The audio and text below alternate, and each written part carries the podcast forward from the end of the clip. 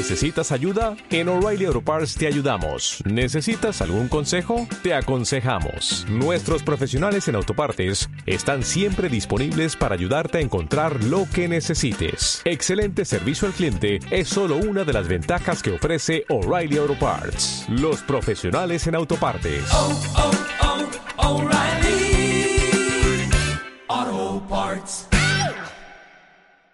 Radio 1 de Radio Nacional de España presenta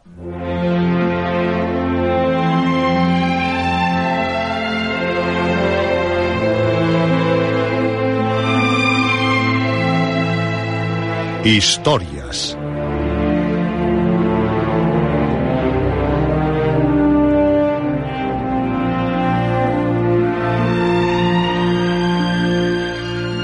Historias de terror de aventuras, de suspense, de ciencia ficción.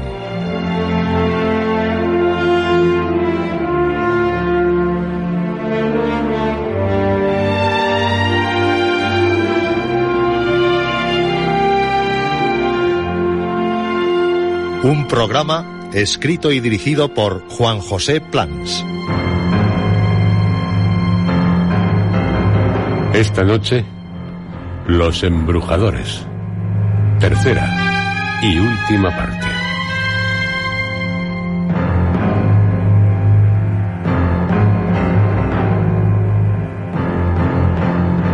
Esta es su hora, la hora de cuantos desean vivir las más inquietantes, las más extraordinarias, las más fantásticas historias.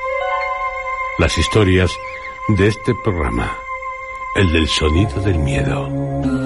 Historias.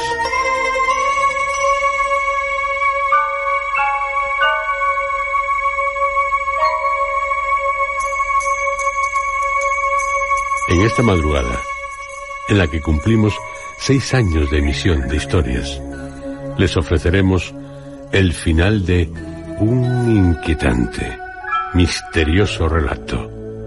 Los embrujadores y lo embrujado, de Edward George Bulwer Lytton.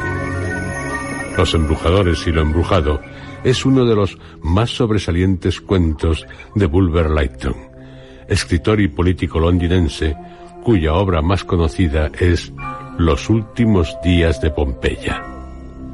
Les recordamos que de esta novela, Los últimos días de Pompeya, publicada en 1835, se hicieron varias adaptaciones cinematográficas. La primera, ya en 1897, dirigida por William Paul, uno de los más prestigiosos pioneros del cine británico. Esta versión, así como la siguiente, de Luigi Maggi, en 1908, obtuvieron un gran éxito, a las que seguirían las producidas en 1913, una de Frusta y otra de Vidali. Marcel Derrier, en 1948, rodó una versión de la novela con Michelle Presley y George Marshall, de poderosa musculatura. Otra adaptación cinematográfica, la de Mario Bonar, con otro musculoso actor, Steve Reeves, acompañado por Fernando Rey y Cristina Kaufman en 1959. Sin olvidarnos de la versión de 1935, dirigida por Ernest B. Schroedak, con Luis Callen.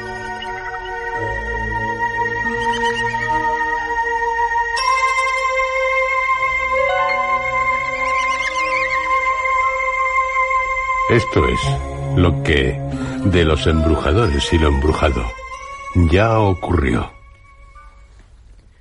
El protagonista, tras contarle a un amigo que no pudo ni él ni su mujer seguir viviendo en una casa que habían alquilado en el centro de Londres, dado el terror indefinible que se apoderaba de ellos al cruzar ante la puerta de una de sus habitaciones, decide ser el siguiente inquilino con ánimo de resolver el misterio. Un chico de una cervecería cercana a la casa, al norte de la calle Oxford, le comunica que la señora que estaba al cuidado de ella había muerto hacía tres semanas. El protagonista se pondrá en contacto con el dueño de la casa, casa que nadie duda está embrujada, comunicándole francamente su propósito. El dueño se la pone a su disposición por todo el tiempo que desee, considerándose bien pagado si logra saber lo que realmente ocurre en ella. El protagonista, acompañado por su sirviente y su perro favorito, un bull terrier extraordinariamente listo, no duda en hacer frente al enigma.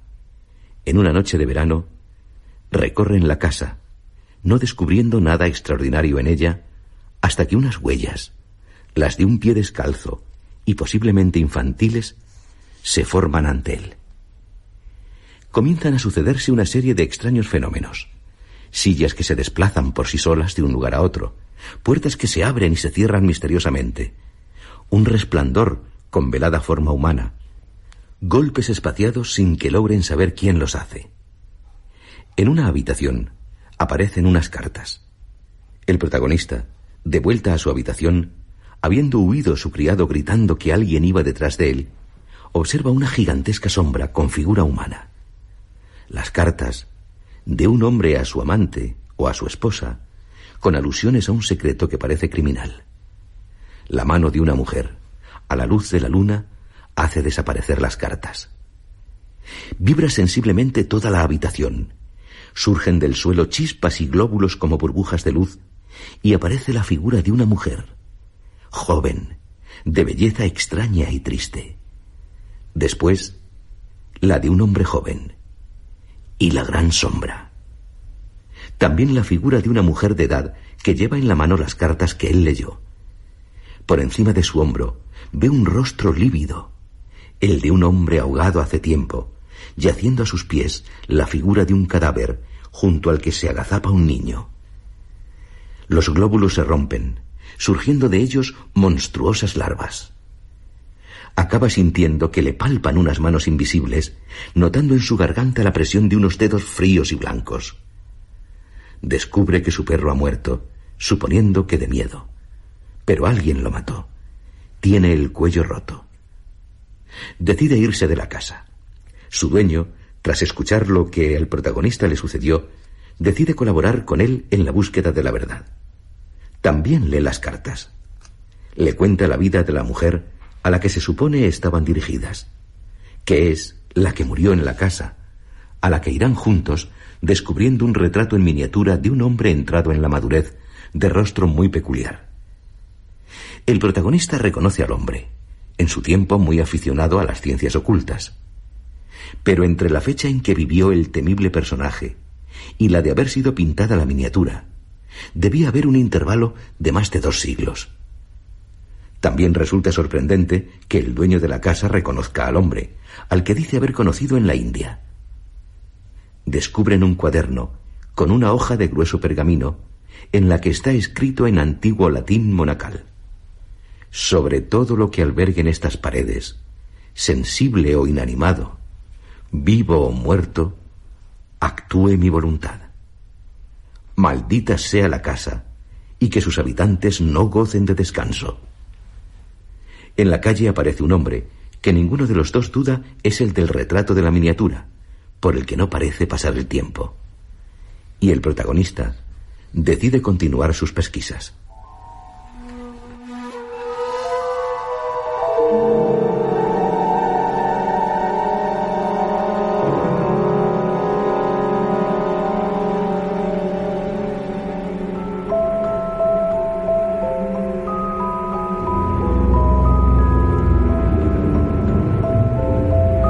Y ahora, ya, vivan el final de Los Embrujadores y lo embrujado. A oscuras. Sí, atrévase. A oscuras. O a la luz de la llama de una vela.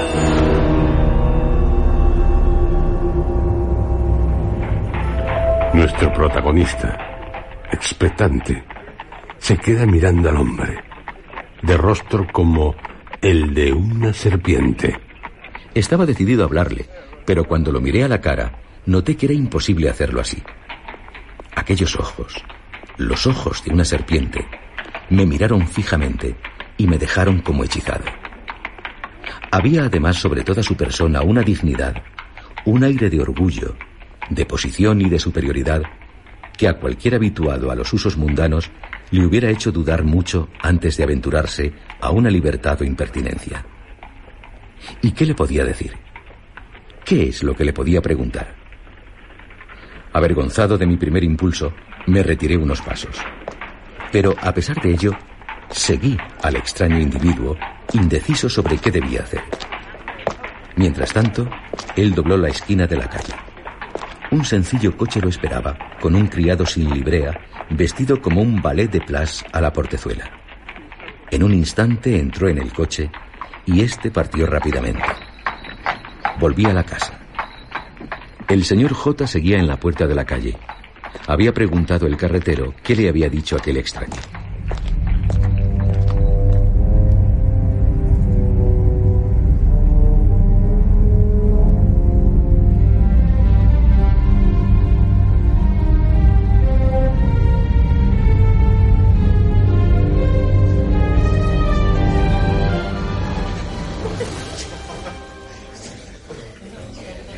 Aquella misma tarde fui con un amigo a un establecimiento llamado Club Cosmopolitan, abierto a las personas de todas las nacionalidades, opiniones y condiciones. Allí se puede tomar café, fumarse un cigarro y siempre se está seguro de hallar personas agradables y a veces notables.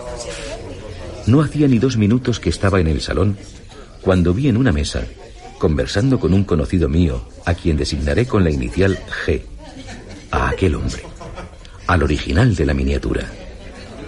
Estaba ahora sin sombrero, y el parecido era aún más asombroso. Pero observé que mientras hablaba, había menos severidad en su continente. Ostentaba incluso una sonrisa, aunque muy calmada y fría. La dignidad de porte que le había reconocido en la calle era aún más notable. Era una dignidad parecida a la que adoptan algunos príncipes orientales, que irradia una sensación de suprema indiferencia y un poder habitual, indisputable, indolente, pero irresistible. Poco después, G abandonó al forastero, quien cogió una revista científica que pareció absorber su atención. Atraje a G a mi lado. ¿Quién es y qué es ese caballero? ¿Ese? Ah, es un hombre verdaderamente notable. Me lo encontré el año pasado en las cuevas de Petra, el Edén bíblico. Es el mejor experto en asuntos orientales que conozco. Nos unimos en nuestro viaje y tuvimos una aventura con los bandidos en la cual demostró una sangre fría que nos salvó la vida. Después me invitó a pasar un día en una mansión que había comprado en Damasco, oculta entre almendros y rosales. Lo más hermoso que se puede imaginar. Había vivido allí durante algún tiempo, completamente como un oriental a todo lujo. Yo sospecho a medias que es un renegado inmensamente rico y muy excéntrico, y además es un gran hipnotizador. Con mis propios ojos le he visto producir efectos sobre cosas inanimadas. Si te sacas una carta del bolsillo y la arrojas al otro extremo de la estancia, él la mandará venir a sus pies y la verás arrastrarse por el suelo hasta que ha cumplido su mandato. Palabra de honor que es cierto. Hasta lo he visto influir en el tiempo, dispersando o reuniendo nubes por medio de un tubo o una vara de cristal. Pero no le gusta hablar de estos asuntos con los extraños. Precisamente acaba de llegar de Inglaterra. Dice que no había estado aquí desde hacía muchos años. Permíteme que te lo presente. Con mucho gusto. ¿Es inglés entonces? ¿Cómo se llama? Oh, su nombre es muy vulgar. Richards. ¿Y cuál es su origen? ¿Su familia? ¿Cómo voy a saberlo? ¿Y qué importa? Sin duda es un parvení, pero es tan rico, tan endiabladamente rico. G me arrastró hacia el forastero y efectuó la presentación. Las maneras del señor Richards no eran las de un errante aventurero. Los aventureros en general están dotados de una gran vitalidad de espíritu. Son habladores, vehementes, imperiosos. Richard tenía un tono de voz calmoso y apagado, y sus modales parecían un poco distantes por la altanería de su puntillosa cortesía eran los modales de una época pasada. Observé que el inglés que hablaba no era exactamente el de nuestro tiempo. Incluso diría que su acento era ligeramente extranjero. Pero entonces Richard hizo notar que durante años había tenido muy poca ocasión de hablar en su lengua nativa. La conversación vino a parar en el aspecto que Londres tenía desde que había visitado por última vez en nuestra metrópoli. Luego G derivó a los cambios espirituales, literarios, sociales, políticos, a los prohombres que habían desaparecido de la escena desde los últimos 20 años, a los nuevos prohombres que iban sustituyéndolos. En todo ello, el señor Richard no mostró mayor interés. Evidentemente no había leído a ninguno de nuestros autores contemporáneos y parecía apenas familiarizado con el nombre de nuestros más jóvenes estadistas. Una vez, solo una vez, se rió. Fue cuando G le preguntó si tenía alguna intención de entrar en el Parlamento. Y su risa fue hacia adentro, sarcástica, siniestra. Un gesto burlón transformado en risotada. Al cabo de unos minutos, G nos dejó para hablar con otros conocidos suyos que acababan de entrar en el salón, y entonces dije calmosamente, Señor Richard, yo he visto una miniatura suya en la casa que usted habitó y que tal vez construyó, si no toda, por lo menos en parte, en la calle Oxford. Esta mañana pasó usted por enfrente de esa casa. Hasta que no hube acabado, no levanté mi mirada hasta sus ojos, y entonces me la sostuvo tan fijamente que no pude apartarla de ellos, de aquellos fascinantes ojos de serpiente. Pero, como si me arrancaran las palabras que traducían mis pensamientos, añadí con un murmullo. Yo me he dedicado al estudio de los misterios de la vida y de la naturaleza. He conocido a los ocultos profesores de esos estudios. Tengo derecho a hablarle de este modo. De acuerdo. Le concedo ese derecho. ¿Qué quiere usted preguntar? ¿Qué límites puede alcanzar la voluntad humana en ciertos temperamentos? ¿Qué límites puede alcanzar el pensamiento? Piense y antes de respirar una vez, estará usted en China. Es cierto, pero mi pensamiento no tiene poder en China. Dele expresión y podrá tenerlo. Puede usted escribir un pensamiento. Más tarde o más temprano podrá alterar toda la condición de China. Que es una ley más que un pensamiento. Por tanto, el pensamiento es infinito. Por tanto, el pensamiento tiene poder. No en proporción a su valor pues un mal pensamiento puede establecer una ley mala tan poderosamente como un buen pensamiento puede establecer una buena. Eh, sí, y eso confirma mi propia teoría. A través de corrientes invisibles, un cuerpo humano puede transmitir sus ideas a otros cerebros humanos con la misma rapidez que el pensamiento emitido por medios visibles. Y como el pensamiento es imperecedero y deja su huella tras de sí en el mundo natural, incluso el pensador ha abandonado este mundo, el pensamiento de los vivientes puede tener poder para reanimar y reavivar los pensamientos de los muertos, tales como esas ideas fueron en vida, aunque el pensamiento de los vivos no puede alcanzar a los que los muertos albergan después de su muerte. ¿No es así? Renuncio a contestar si a mi juicio el pensamiento tiene el límite que usted le señala. Pero continúe.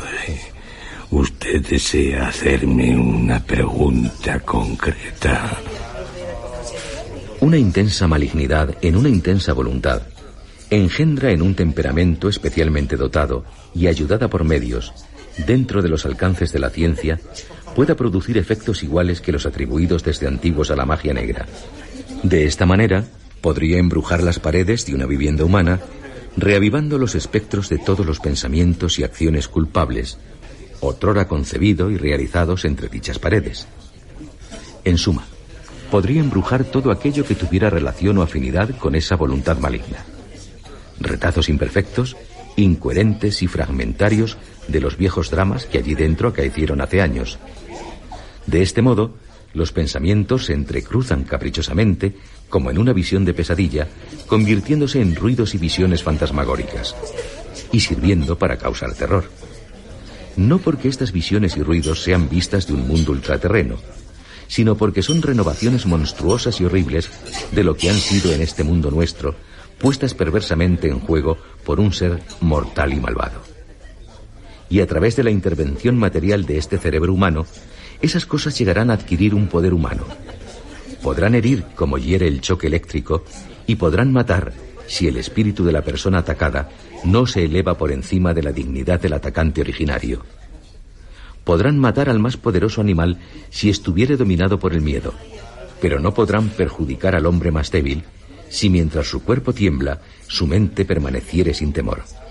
Así, cuando en las viejas historias leemos que un mago fue descuartizado por los espíritus malignos que él mismo invocó, o más aún, en las leyendas orientales, que un mago consigue, gracias a sus artes, destruir a otro, si es que es verdad, debe de haber ocurrido que un ser material ha recubierto, basándose en su propia tendencia al mal, ciertos elementos y fluidos, habitualmente inocuos e inactivos, de formas espantosas y terroríficas fuerzas. Igual que el rayo, que está oculto e inofensivo entre las nubes, puede, por ley natural, hacerse súbitamente visible, tomar una forma definida ante nuestros ojos y sembrar la destrucción sobre el objeto al que se siente atraído. No carece usted intuición sobre ese poderoso secreto. Según su punto de vista, el mortal que obtuviera el poder de que usted habla tendría por fuerza que ser malvado y perverso. Si ejercía su poder, como yo he dicho, el ser más malvado y más perverso, aunque yo creo, de acuerdo con las antiguas tradiciones, que no podría perjudicar a los buenos. Su voluntad solo podría perjudicar a aquellos con quienes tuviera alguna afinidad, o sea, aquellos sobre los que ejerciera un influjo irresistible. Pondré ahora un ejemplo que puede caer dentro de las leyes naturales aunque parezca tan extravagante como las fábulas de un monje trastornado. Se acordará usted de que Alberto Magno, después de describir minuciosamente el proceso mediante el cual pueden ser invocados y mandados los espíritus, agrega enfáticamente que ese proceso solo para muy pocos tendrá utilidad y enseñanza, para aquellos que hayan nacido magos. Es decir, que hayan nacido con una constitución física especial, igual que se puede nacer poeta. Raramente se encuentran hombres en cuya constitución se oculte este poder y que al mismo tiempo sean del más elevado orden intelectual. Generalmente, en su intelecto hay algo retorcido, perverso o enfermo. Pero por otra parte, esos seres deben poseer, hasta un grado pasmoso, la facultad de concentrar su pensamiento sobre un solo objeto, esa enérgica facultad que llamamos voluntad. Por consiguiente, aunque su intelecto no sea bueno ni sano, puede ser extraordinariamente eficaz para la consecución de lo que deseen. Supondré una persona eminentemente dotada con esta constitución y sus fuerzas conjuntas. La situaré en los más encumbrados grados de la sociedad. Supondremos que sus deseos son exageradamente sensualistas. Tiene, por tanto, un profundo amor a la vida. Es un completo egoísta. Su voluntad está concentrada sobre sí mismo. Tiene violentas pasiones. No es nada tolerante. Carece de afectos puros, pero codicia vehementemente todo lo que por el momento desea. Es capaz de odiar implacablemente todo lo que se oponga a su objetivo. Es capaz de cometer crímenes horribles sin sentir el más mínimo remordimiento. Se siente más inclinado a maldecir a los demás que a arrepentirse de sus delitos. Las circunstancias a que le lleva su constitución le conducen a un conocimiento poco corriente de los secretos naturales que pueden ser útiles a su egoísmo. Es un profundo observador de todo aquello que sus pasiones le estimulan a observar. Es un calculador minucioso, no por amor a la verdad, sino en aquellas cosas en que su amor propio agudiza sus facultades. Por tanto, puede ser un hombre de ciencia. Me imagino a un ser tal que habiendo aprendido por experiencia el poder de sus artes sobre los demás, se dedica a estudiar todo lo que en la filosofía natural puede incrementar ese poder. Ama la vida y teme la muerte. Quiere seguir viviendo, pero no puede recuperar su juventud. No puede detener por completo el progreso de la muerte.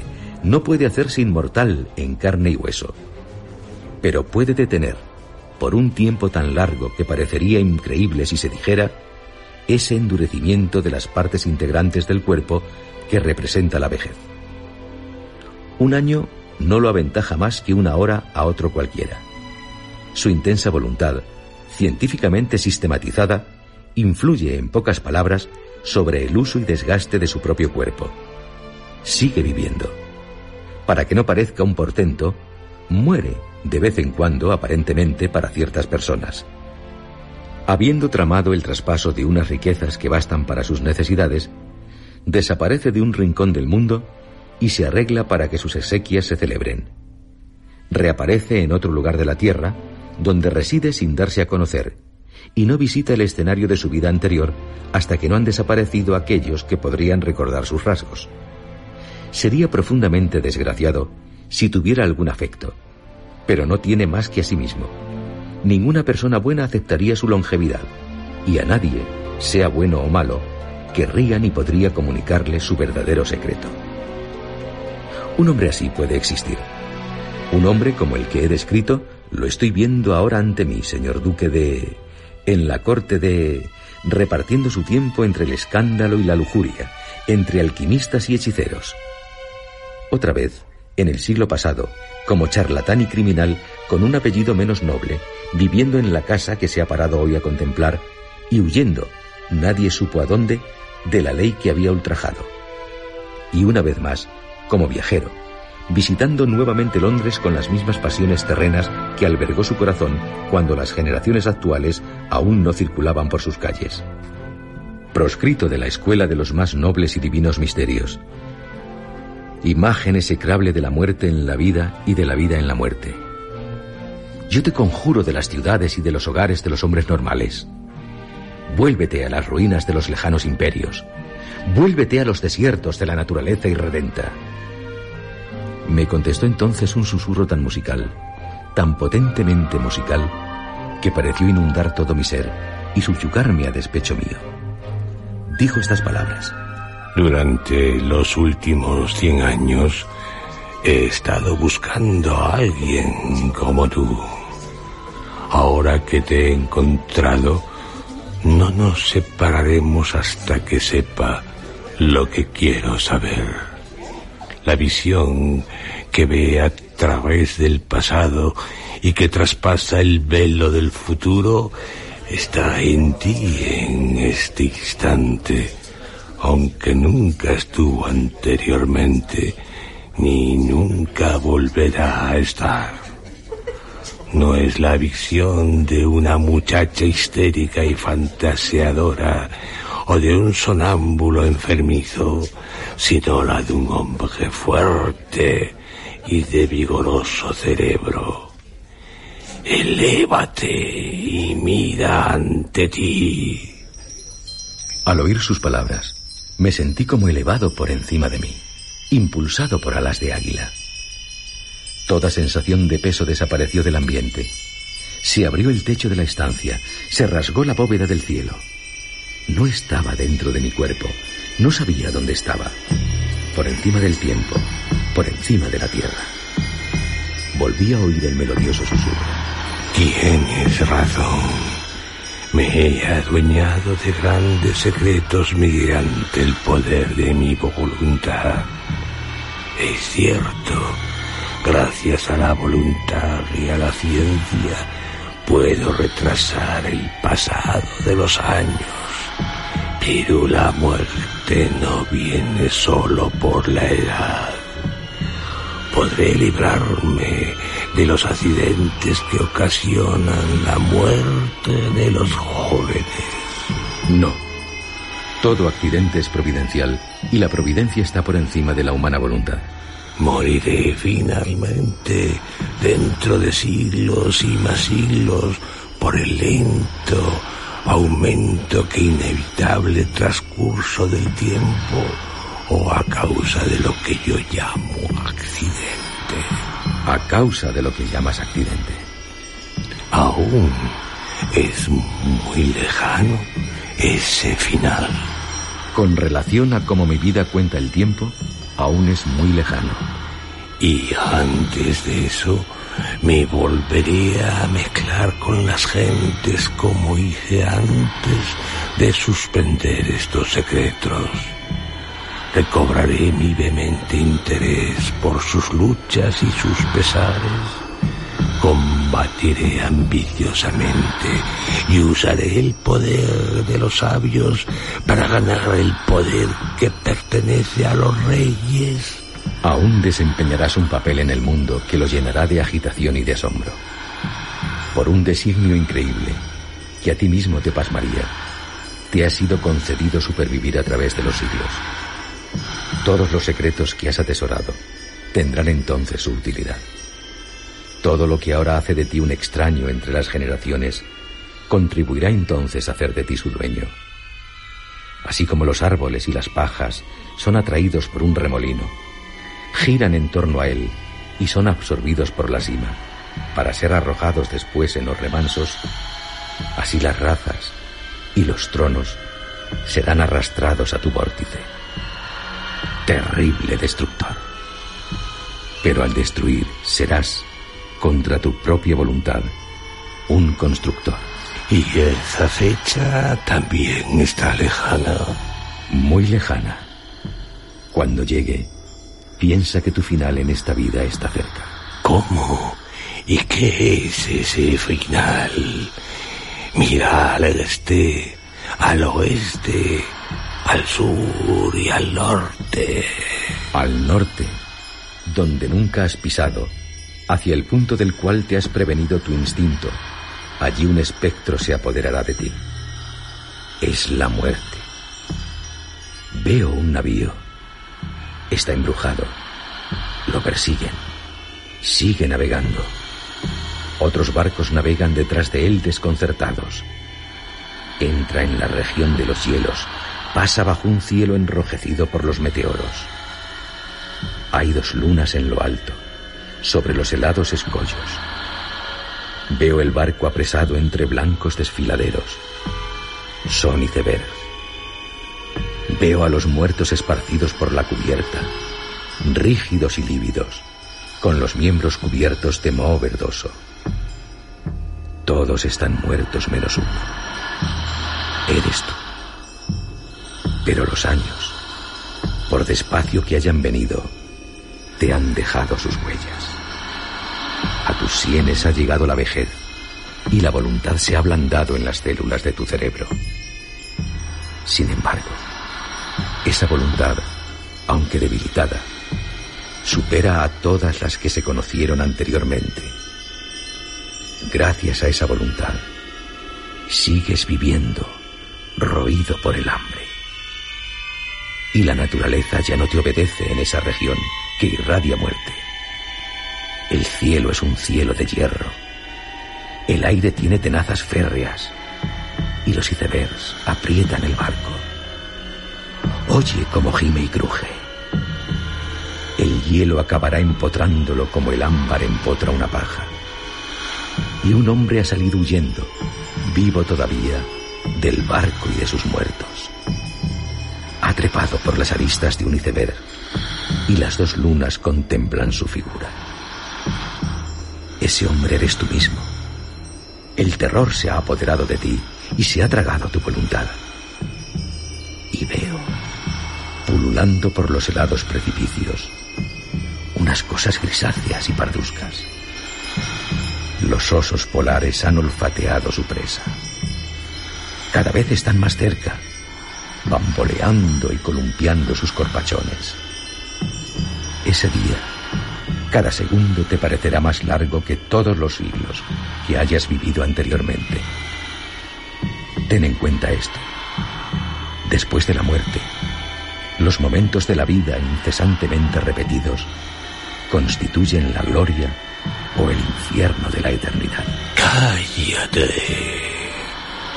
Pero tú me aseguras que ese día está lejos. Muy lejos. Volveré entre los almendros y rosales de Damasco. Duérmete.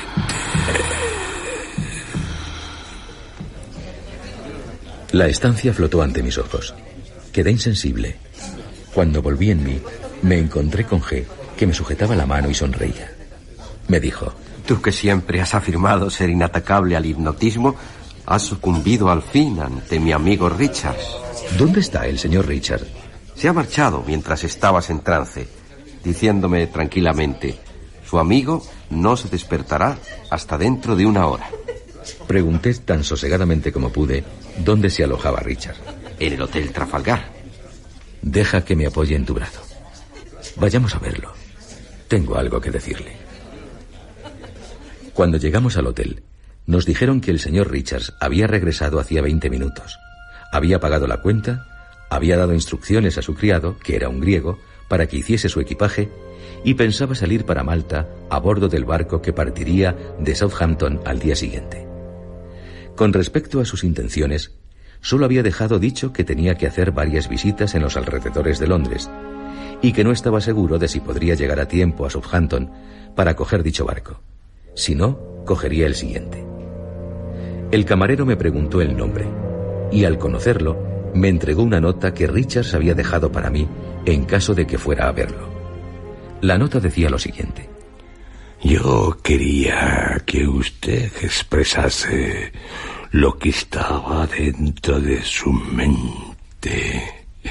Usted obedeció. Por tanto, he establecido poder sobre usted. Durante tres meses a partir de hoy, usted no podrá comunicar a ningún ser viviente lo que ha pasado entre nosotros. Ni siquiera podrá usted mostrar esta nota al amigo que se encuentra a su lado. Durante tres meses, absoluto silencio en cuanto a mí y a lo relacionado conmigo. ¿Duda usted de mi poder para imponerle este mandato. Intente desobedecerme. Al cabo del tercer mes, el hechizo cesará. Después puede hacer lo que quiera. Lo visitaré en su tumba un año y un día después de que haya sido depositado en ella. Así termina esta extraña historia que no confío crea nadie. La he escrito exactamente a los tres meses de haber recibido la nota anterior. No pude escribirla antes, ni pude mostrar a G, a pesar de sus apremiantes preguntas, la nota que leí a su lado bajo una farola de gas.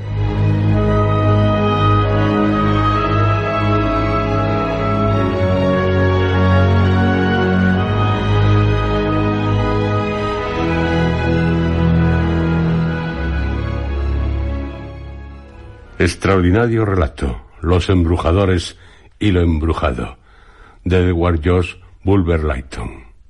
Recuerden, lo visitaré en su tumba un año y un día después de que haya sido depositado en ella. Lo dirá también a cada uno de nosotros. Algún día, deseamos que lejano, muy lejano, lo sabremos.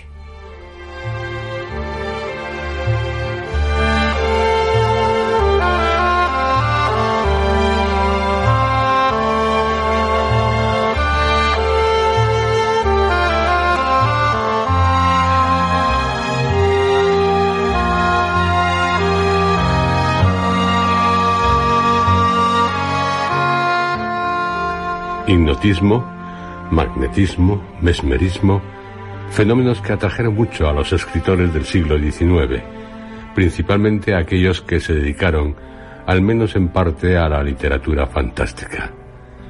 El magnetismo dio precisamente título a uno de los cuentos de Guy de Maupassant, publicado en el Gil Blas el 5 de abril de 1882.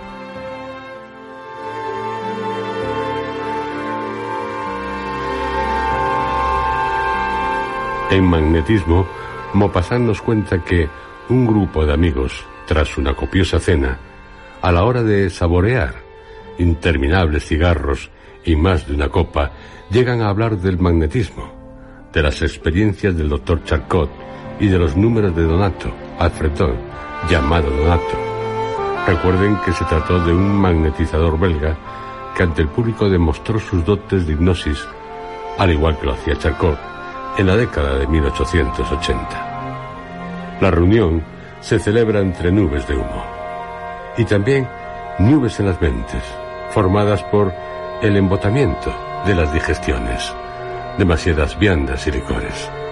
Aunque todos eran tenidos por escépticos, indiferentes a toda religión, sorprendentemente comenzaron a contar hechos extraños, historias casi increíbles, pero según todos, ciertas. Se mostraban muy inclinados a aferrarse a un último resto de lo maravilloso, no dudando en hacer referencia a creencias supersticiosas.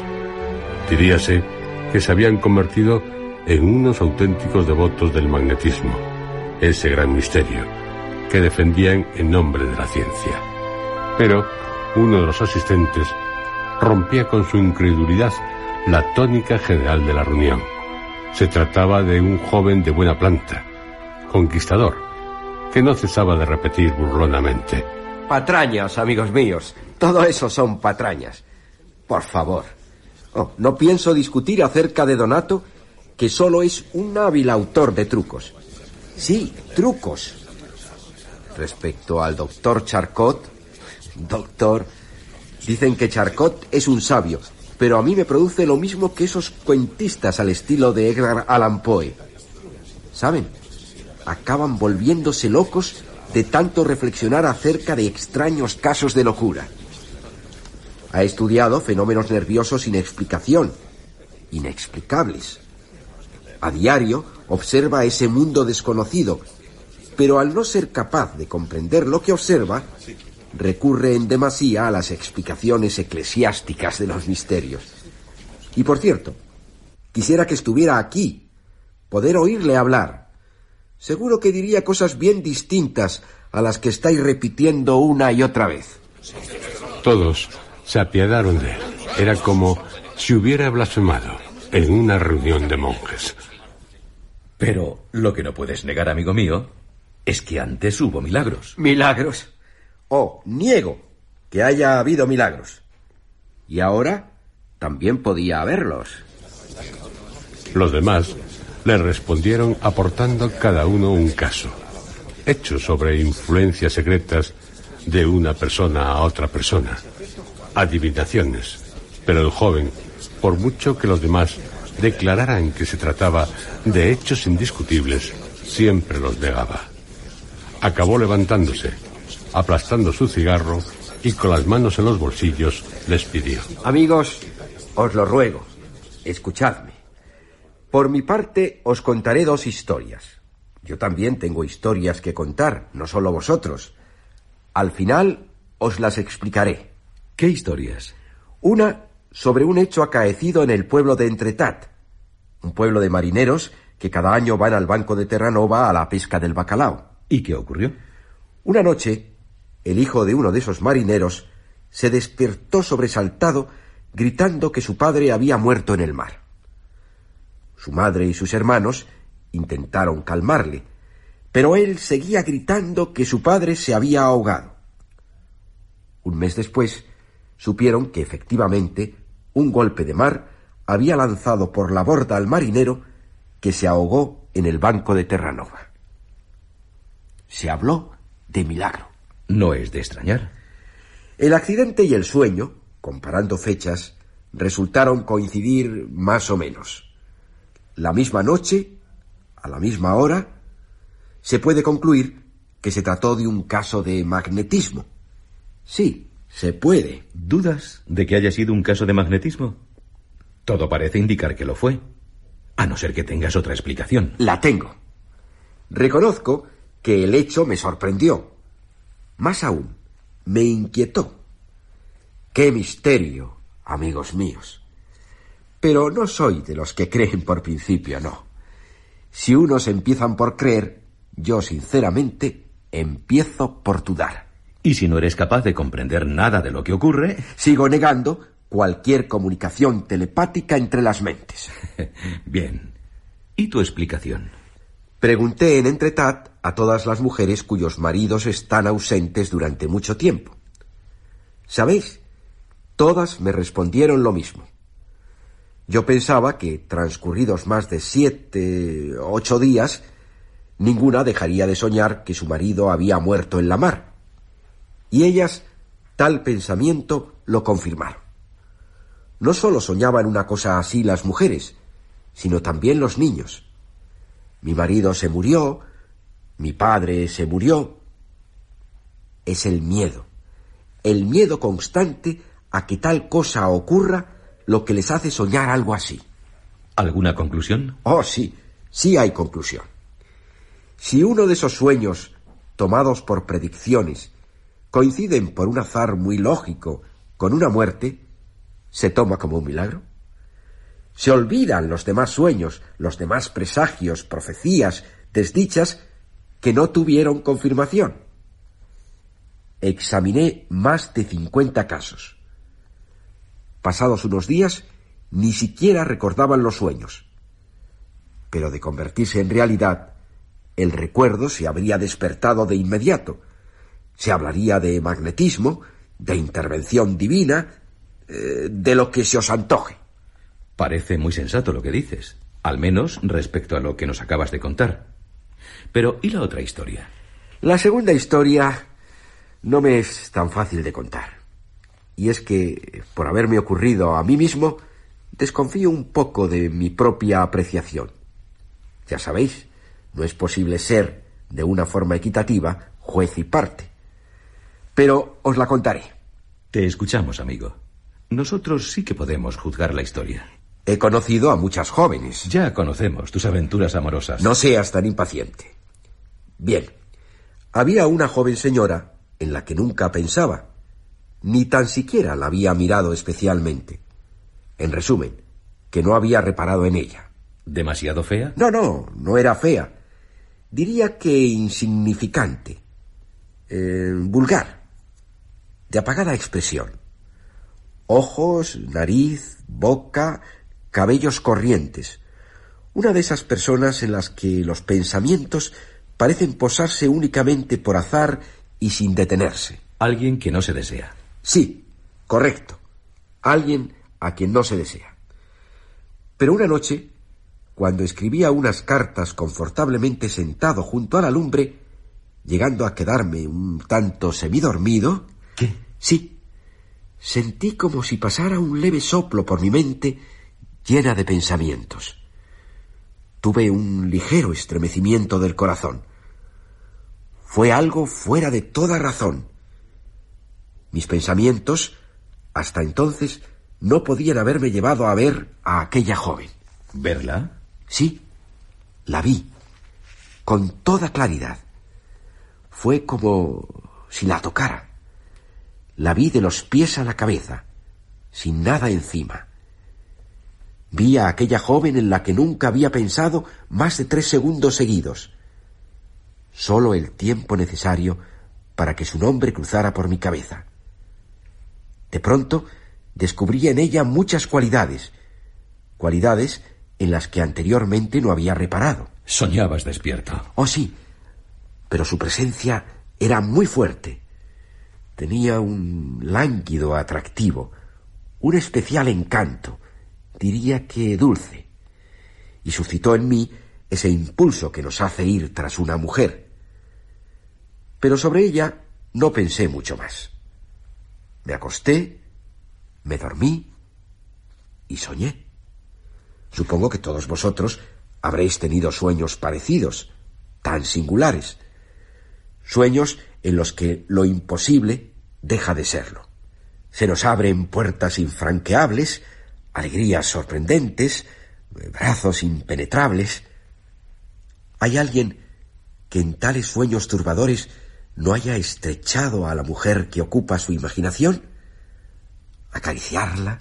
eh, ¿Poseerla? Supongo que todos. ¿Habéis reparado en las extraordinarias, diría que sobrehumanas delicias que aportan tales galanteos oníricos?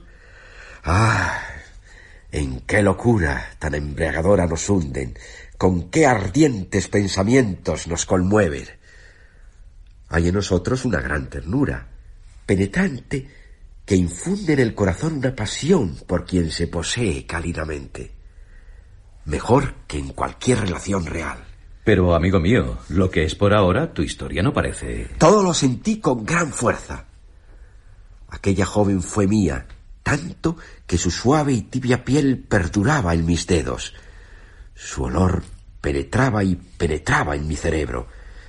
El sabor de sus besos en mis labios, el sonido de su voz en mis oídos, sus brazos en mi cintura. Toda su ardiente ternura seguía en mi mente, poseyéndola, hasta mucho tiempo después del decepcionante despertar. Tres veces durante esa noche tuve el mismo sueño. ¿Y qué, amigo mío? No hay nada extraordinario en ello. Ya bien despierto, seguía obsesionándome aquella joven. Ocupaba plenamente mi mente, mis sentidos. No pasaba ni un segundo sin pensar en ella. No podía continuar así. Decidí ir a verla. Reconozco que a la puerta de su casa estaba temblando de emoción. Mi corazón latía con vehemencia. Ella, en cuanto fui anunciado, se sobresaltó con tan solo oír pronunciar mi nombre. Se cruzaron nuestras miradas con fijeza. Dije algunas simplezas que desde luego ella no parecía ni escuchar. No sabía qué decir, qué hacer. De repente me arrojé bruscamente sobre ella, estrechándola entre mis brazos.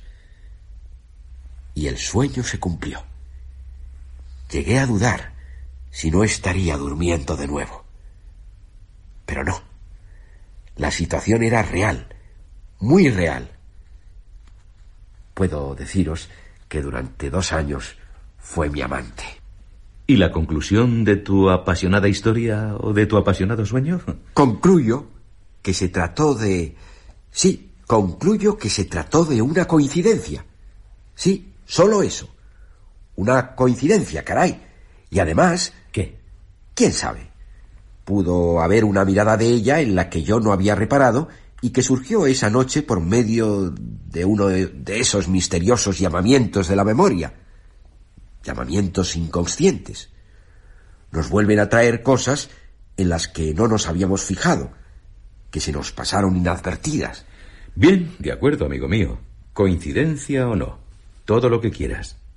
Pero si no crees en el magnetismo, después de tu historia con esa joven, es que eres muy ingrato.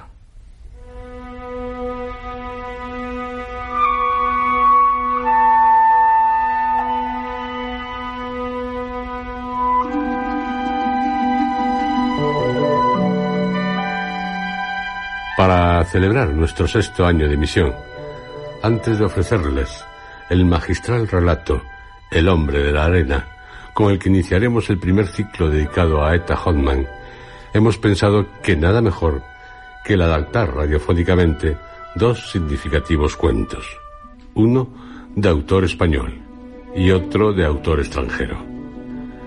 La literatura fantástica española, en este caso, está representada por Gustavo Adolfo Becker y la extranjera por Robert Louis Stevenson.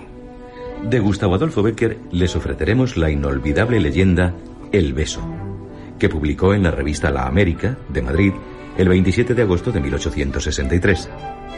Una vuelta de tuerca beckeriana al tema folclórico de la estatua animada. De Robert Louis Stevenson les ofreceremos su relato Markein de 1877 que aparecía en libro diez años después, junto con otros cuentos, entre ellos Olaya. Dos inquietantes relatos de dos maestros de la literatura. No se los pierdan. ¿Han escuchado ustedes dentro de la serie Historias?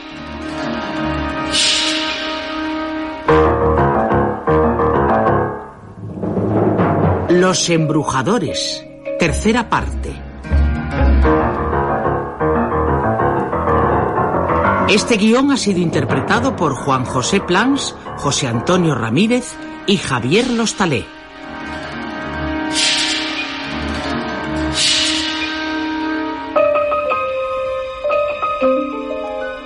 Efectos especiales Joaquín Úbeda. Realización técnica Adolfo Abarca y Juan María Romero. Dirección Juan José Plans.